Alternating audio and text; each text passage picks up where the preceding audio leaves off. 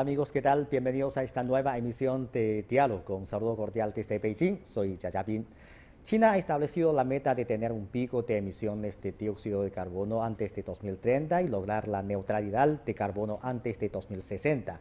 La construcción de ciudades bajas sin carbono es una de las medidas para alcanzar dicho objetivo.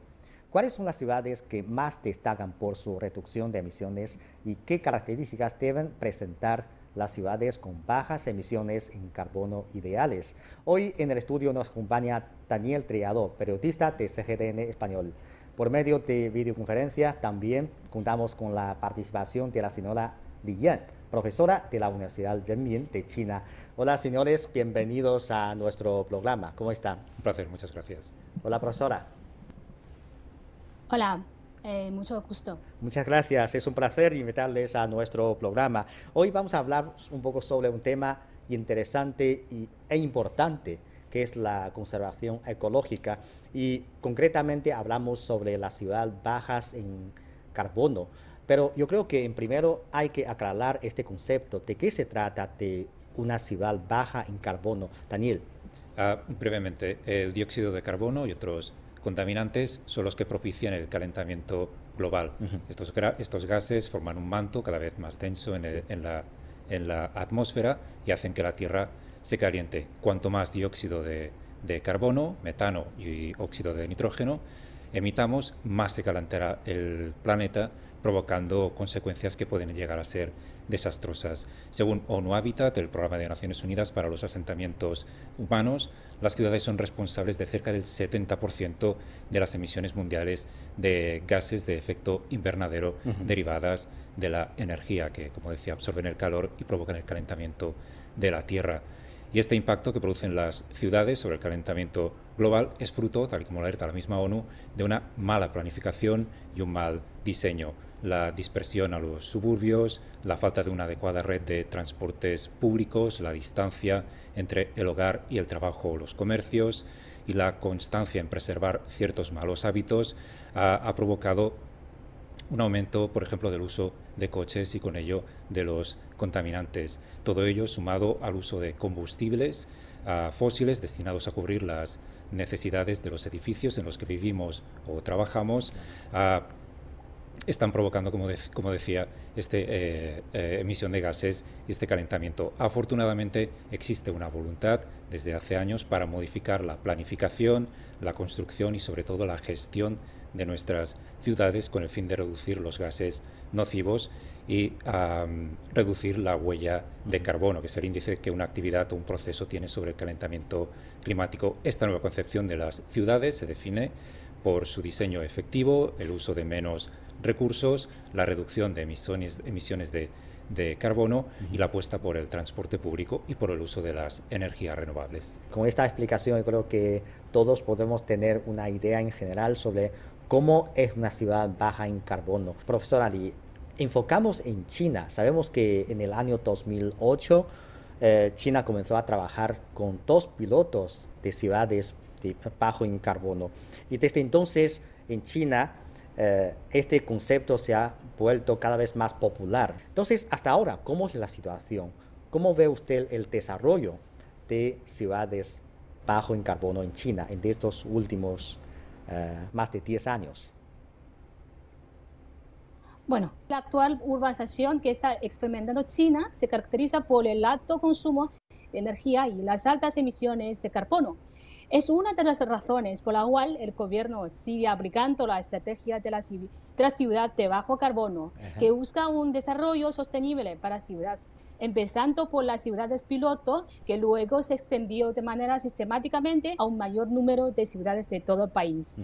Y según el libro Verde sobre Cambio Climático 2021, emitido por la Editorial de Literatura de Ciencias Sociales de China, las ciudades bajas en carbono de China han logrado avances notables en los últimos años. Y los logros registrados en las ciudades piloto son mucho mayores que el resto de las ciudades con Shenzhen a la cabeza del ranking nacional, en función de criterios combinados como la construcción, el PERTE y la vida PERTE. Por tanto, se debería redoblar el esfuerzo para explorar las vías más apropiadas de reducción de emisiones, teniendo en cuenta las disparidades en el nivel y en el potencial de desarrollo ecológico de mayor cantidad de ciudades chinas. Sí, yo creo que hemos visto una misma lista. Yo también he visto informes sobre el desarrollo de ciudades bajos en carbono de China y Shenzhen ocupa el primer puesto en la lista, siguiendo, seguido por Beijing, Guangzhou, Shanghai, Chengdu, Hangzhou y Wuhan. Entonces, según sus observaciones, existen algunas prácticas exitosas que merece la pena ah, compartir o mencionar en especial. Profesora, usted primero. Eh, creo que uh, os voy a hablar de dos ejemplos. Un ejemplo es de Shenzhen y otro ejemplo de Pekín. ¿Vale? Y Shenzhen, bueno, ya sabéis que es una ciudad picorosa que se encuentra en el sur del país. Y para lograr la meta de bajo carbono, esta ciudad ha tomado la delantera en la implementación de autobuses eléctricos. En tanto solo ocho años, combinando inversiones propias con una estimulante política de subsidios de orden nacional. La ciudad se convirtió en la primera ciudad en electrificar el 100% de su flota de autobuses públicos, que hoy están compuestos por casi 17.000 autobuses. Y hablando de Pekín, creo que esta ciudad se destaca por las medidas tomadas por para controlar la emisión de gases de efecto invernadero, para mejorar la calidad de aire. Sin duda alguna, esta mejora es el refuerzo de una enorme inversión de tiempo, recursos y voluntad política. En 1998, la contaminación atmosférica de Beijing estuvo dominada por la combustión de carbón y los vehículos de motor y los principales contaminantes excedieron los límites nacionales. Y para el año 2013, los niveles habían caído y algunos contaminantes como el monóxido de carbono y los dióxidos de azufre cumplían con los estándares nacionales. Y en el año 2013, Beijing adoptó medidas más sistemáticamente y, e intensivas. Hasta el final de 2017, la contaminación de partículas finas cayó en un 35% y en un 25% de la región circundante Beijing, Tianjin y Hebei. Gran parte de esta reducción proviene de las medidas de, que controlan las carteras de carbón, la provisión de combustibles domésticas más limpias y la restricción industrial. Efectivamente, yo creo que nosotros vivimos en Beijing, podemos sentir directamente los cambios que ha experimentado esta ciudad. Y un cambio y muy importante es su estructura eh, económica, o sea, transformación de su sistema de industria. Y otro ejemplo también muy importante es desde la visión de tráfico, cómo ha cambiado en Shenzhen. Daniel, ¿qué otras prácticas también puede contarnos? Ah, más allá de lo que comentabais, uh, decir que cada vez son más los días azules que tenemos aquí en Beijing, al que de muy agradecer y que evidencia los esfuerzos que se están haciendo para mejorar eh, el medio ambiente. Se han comentado ejemplos de Shenzhen, de Beijing. Yo me quisiera comentar un par de ejemplos de prácticas concretas en Chengdu, que también forma parte de, de, la lista, uno digamos a, pequeño, a pequeña escala y otro a gran escala.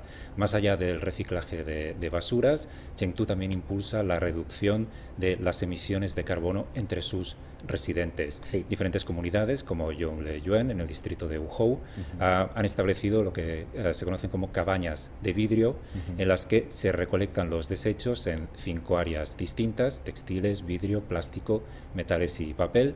Una balanza electrónica especial pesa estos desechos y además calcula los datos de carbono correspondientes a los productos que se están reciclando. El sistema calcula automáticamente la reducción de las emisiones de carbono según el tipo y el peso de los artículos que se están reciclando. Los residentes obtienen bonificaciones no solo a partir del reciclaje, sino también por las reducciones de, emisión, de emisiones de carbono que se van acumulando. Ah, de esta forma, clasifican y depositan residuos y ayudan, ayudan a reducir su propia huella de carbono y emisiones, ayudando con ello a disminuir la contaminación ambiental y combatir el cambio climático. Es decir, que la, ciudad está impulsando la participación de los ciudadanos en la reducción de esta huella de carbono. Y a, lo que podríamos llamar a gran escala, otra práctica de Chengdu, que es que la ciudad está promoviendo los edificios ecológicos a lo largo de toda la ciudad.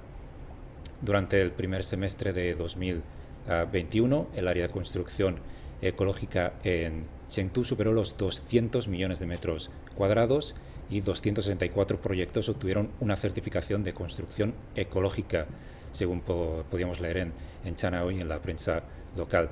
Entre esos edificios se incluye, por ejemplo, el Aeropuerto Internacional Tianfu de Chengdu, que se puso en funcionamiento en junio del año pasado, él eh, obtuvo la certificación de construcción ecológica de tres estrellas, que es la más alta en esta materia. Entre otras cuestiones, se apuesta por aumentar la iluminación solar, la iluminación natural en sus terminales, con el objetivo de ahorrar con ello energía. Y todo ello sin olvidar la renovación ecológica de antiguos edificios. Cuando se renovó, por ejemplo, el edificio de ciencia y tecnología del Sichuan Institute of uh, Building Research en 2018, se apostó por la generación de energía solar fotovoltaica, la purificación del aire, jardines en muros y techos, el reciclaje de agua de lluvia, es decir, aprovechar el agua que ya caía de la lluvia, la iluminación inteligente y un largo etcétera que han permitido reducir el consumo energético en más del 50% en comparación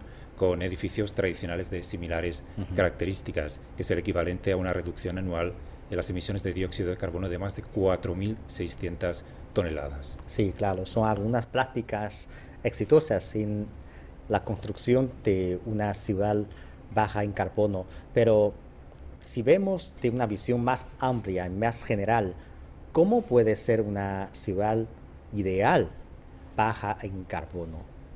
En sobre esta pregunta, no sé cómo ven ustedes, ¿qué características puede tener una ciudad de este tipo? Profesora? Bueno, eh, desde mi punto de vista, creo que una ciudad ideal eh, baja en carbono se caracteriza por los siguientes. En primer lugar, se centra el proyecto y diseño de la ciudad en bajas emisiones de dióxido de carbono en la producción y consumo de bienes y servicios y la alta eficacia energética en el proceso de industrialización. En segundo lugar, se equilibra el crecimiento económico y de empleo y el desarrollo bajo en carbono mediante un cambio en la estructura industrial y a la transición del modelo de desarrollo. En tercer lugar, se construye una ciudad ecológica, popularizando las técnicas de conservación de energía y reducción de las emisiones mediante políticas de estímulo y apoyo financiero, no solo en las áreas metropolitanas, sino también en, las zonas secundarias terciarias en ascenso, en las que hay una gran oportunidad de inducir el cambio. Y sea cual sea, la, ciudad baja en carbono significa proporcionar el crecimiento y desarrollo económico y a la vez que los bienes naturales continúen proporcionando los recursos y los servicios ambientales de los cuales depende nuestro bienestar.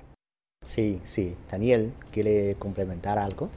Ah, sí, yo añado, por ejemplo, lo que eh, define la, la Oxfam como las características que recomienda la Oxfam para una ciudad baja en carbono. El uso de energías renovables, evidentemente como la solar o la eólica, dejando de lado los combustibles fósiles ah, como el petróleo o el gas, eh, energías que, se gastan, que se agotan, el uso evidentemente del transporte público, un transporte público que emplee estas energías renovables para mejorar la movilidad y disminuir la contaminación, incluyendo la electrificación tanto como se pueda del transporte con fuentes de bajas emisiones, la conectividad entre varios modos de, transporte, como ferrocarriles locales, eh, líneas de autobuses, ah, aeropuertos, trenes de alta velocidad y vías fluviales.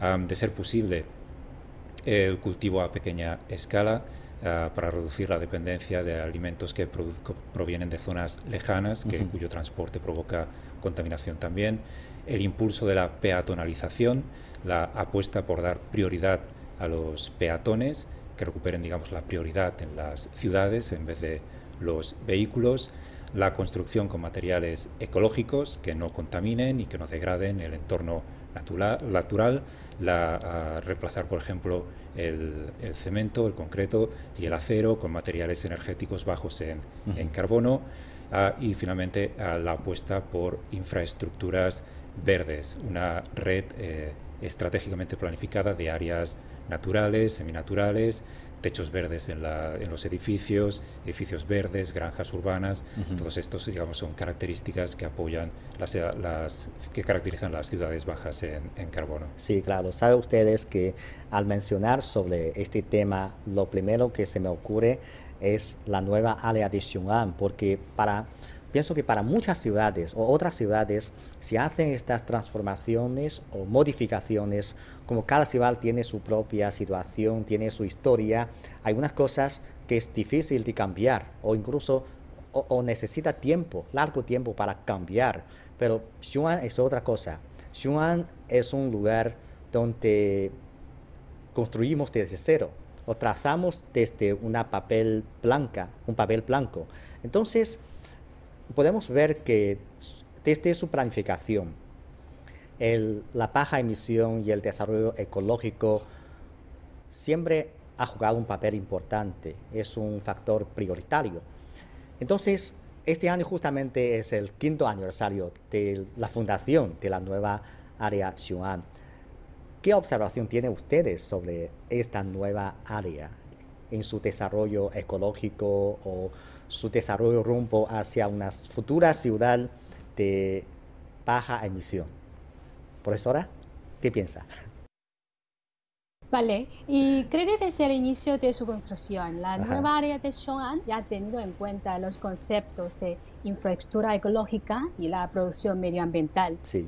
Lo que se refleja claramente con escenas como la proliferación de los bosques verdes y la mejora de la calidad de agua de Bayangtian, que es el humedal de agua dulce más grande del norte de China, pero estuvo altamente contaminada.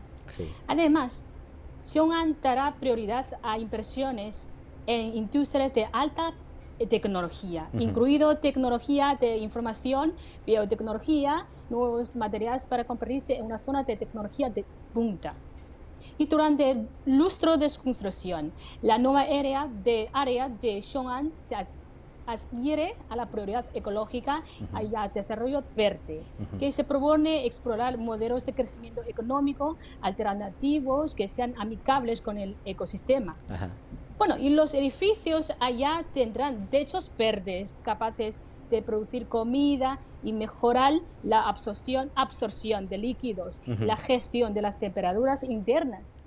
El transporte estará concebido con cinco líneas de tren de alta velocidad que conectará la ciudad con otras ciudades a las que se llegarán en 20 o 30 minutos. Sí, profesora, como lo que he mencionado en el inicio del programa, China ha planteado la meta de lograr su pico de emisiones antes del 2030 y eh, la neutralidad de carbono ah, antes del año 2060. Eso quiere decir que China va a usar un periodo de tiempo más corto en la historia del mundo para lograr una transformación desde pico de emisiones hasta neutralidad de carbono. Entonces, eso sin duda será una tarea muy difícil para este país en vías de desarrollo. Entonces, profesora, en su opinión, ¿por qué China otorga tanta relevancia a estas acciones? Bueno, eh, en primer lugar, creo que los dirigentes de este partido ah, se han propuesto estos eh, grandes objetivos estratégicos em, de alcanzar el pico de carbono para 2030 y la neutralidad de carbono para 2060, que están estrechadamente relacionados con el desarrollo sostenible de la nación china. Con la construcción de una comunidad de destino humano, una comunidad de vida entre los seres humanos y la naturaleza, con el fin de cumplir los requisitos inherentes de rejuvenecimiento del país y desarrollo humano sostenible. Sí. Y también es una prueba de que China es un país responsable en el escenario mundial y va a cumplir con su compromiso de responsabilizarse del cambio climático global. Y en términos geopolíticos, creo que para China el proceso que está llevando a cabo tiene potencial de servir a dos importantes propósitos. Mitigar la vulnerabilidad estratégica del país de ser un importador neto de energía y aumentar su capacidad de influencia al convertirlo en el líder de una industria de creciente importancia. Claro, claro. Daniel, si vemos en el mundo, generalmente son los países desarrollados en los que las ciudades comienzan más temprano este camino hacia una ciudad baja en carbono. Y en los países menos desarrollados en vías de desarrollo comenzamos más tarde. Y claro generalmente enfrentan más dificultades porque ellos también tienen la misión de lograr un desarrollo y eso necesita más consumo energético. Entonces ¿Cómo ve usted esas dificultades para los países en vías de desarrollo y hay algunas prácticas exitosas en el mundo que podemos tomar como referencia. Es evidente que el cambio climático nos afecta a todos, pero resulta más perjudicial para los países, eh, eh, como comentabas, en vías de desarrollo. El cambio climático aumenta el precio de los alimentos más básicos, convierte el agua en un bien escaso, afectando a la agricultura y a la ganadería, provoca desplazados y refugiados y destruye tierras de cultivo. Los países más pobres poseen un menor acceso a materiales de construcción adecuados o a servicios tan básicos como la, sanidad.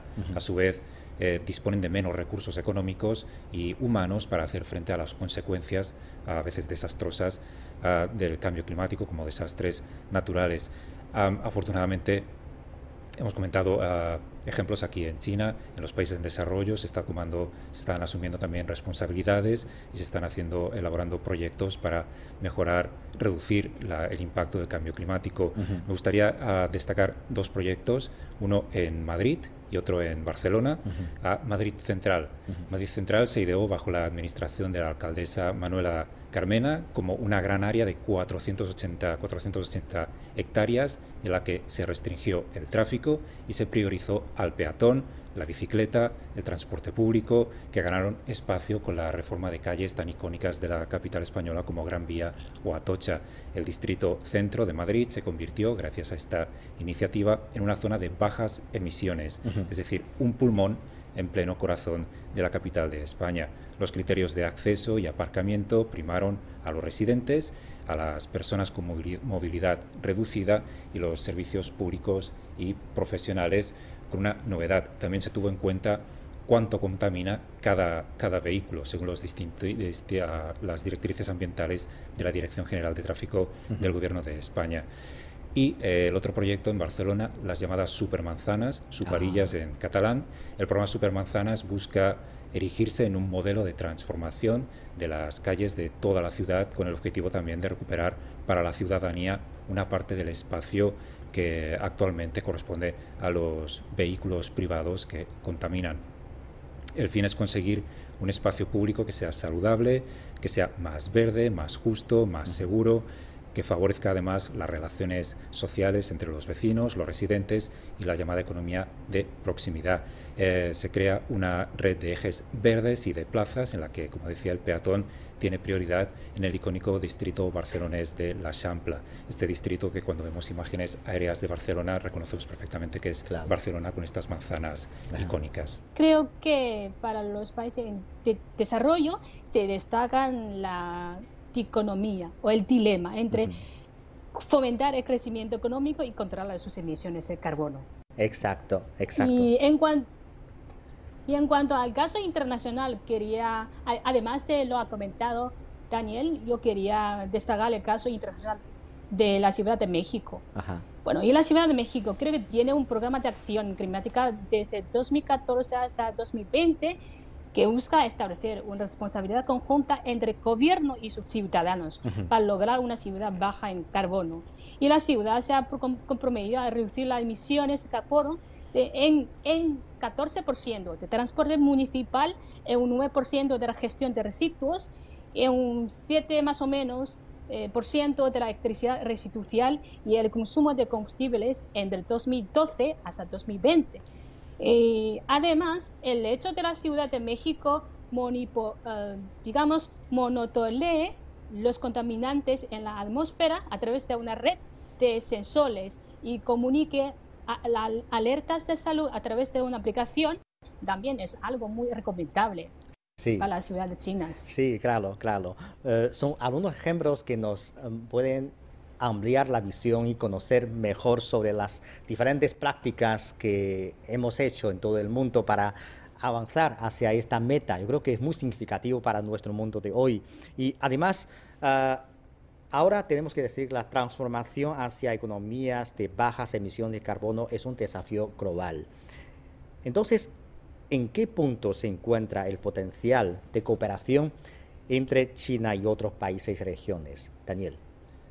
China lleva años que se ha mostrado dispuesta a trabajar con Estados Unidos y con el resto de la comunidad internacional para fortalecer la cooperación y la respuesta a, los desafíos del cambio climático y promover conjuntamente la implementación total y efectiva del Acuerdo de París y contribuir al desarrollo ecológico y bajo en carbono global. Recientemente China y Estados Unidos llegaron a un acuerdo para impulsar este Acuerdo de París Ah, ese acuerdo fue fruto, entre otras cuestiones, de múltiples reuniones que mantuvo a lo largo del año pasado el representante del presidente estadounidense para el cambio climático, John Kerry, con Xi Jinping, el enviado especial para el cambio climático de China, y al mismo canciller chino Wang Yi. China y la Unión Europea también han llegado a múltiples acuerdos para combatir el cambio climático a lo largo de los últimos años a través de directrices y comunicados conjuntos. Eh, China ha colaborado en este sentido desde 2005 con la Unión Europea a través de la Asociación China-Unión Europea sobre el Cambio Climático, que ha ofrecido un marco de cooperación y el diálogo, sin olvidar la cooperación entre China y los países de América Latina y el Caribe. Eh, existe una cooperación entre China y la CELAC que consideran que su cooperación ofrece una oportunidad para reducir no solo las asimetrías globales y los problemas económicos, sino también para hacer frente a retos tan importantes como el cambio climático. Sí, claro. Al final, antes de terminar este programa, todavía quiero plantear una pregunta a ambos ustedes. Eh, ¿Qué tan lejos estamos de una ciudad ideal baja sin carbono? Podemos imaginar o charlar un poco ah, en breves palabras sobre este tema. Profesora, ¿qué piensa? Bueno, creo que últimamente hemos constatado los grandes esfuerzos hechos por China en su transición hacia las bajas emisiones de carbono.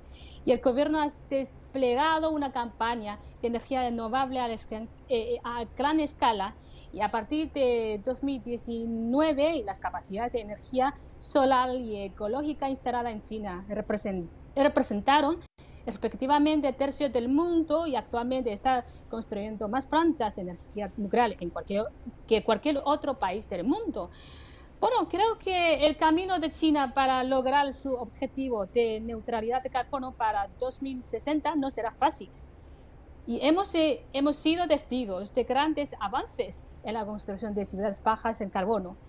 Este objetivo a largo plazo es un indicador de gran compromiso de China con con una transición verde, aunque la meta es a 40 años, creo que los esfuerzos ya se han comenzado ya. Ya, ok. y Daniel, ¿qué piensa? Ah, como muy bien decía la profesora Lillán, no será fácil, pero es eh, positivo ver cómo los grandes países están asumiendo responsabilidades, están eh, tomando acciones concretas para reducir la contaminación. Creo que cada vez más las personas son conscientes de que debemos reducir nuestra huella de carbono. Decía recientemente la ONU que, que o actuamos ahora o, vamos a, o el futuro será un desastre y me da la sensación de que cada vez más somos conscientes de que debemos actuar. Como decía, estamos viendo cada vez más cielos, cielos azules en Beijing y otras ciudades del mundo. Me gustaría pensar eh, soy consciente de que no será fácil, pero me gustaría pensar de que vamos camino, camino a ello. Sí, claro, no sea fácil, pero tenemos que avanzar hacia esta dirección sin contratiempo. Muchas gracias, muchas gracias profesora Lee por su participación online y también muchas gracias a Daniel por sus explicaciones. Gracias. Gracias, un placer. Ustedes. Bueno, así concluimos esta emisión de Diálogo. Muchas gracias por sintonizarnos y les invitamos a continuar disfrutando de los programas de CGTN Español. Hasta la próxima emisión.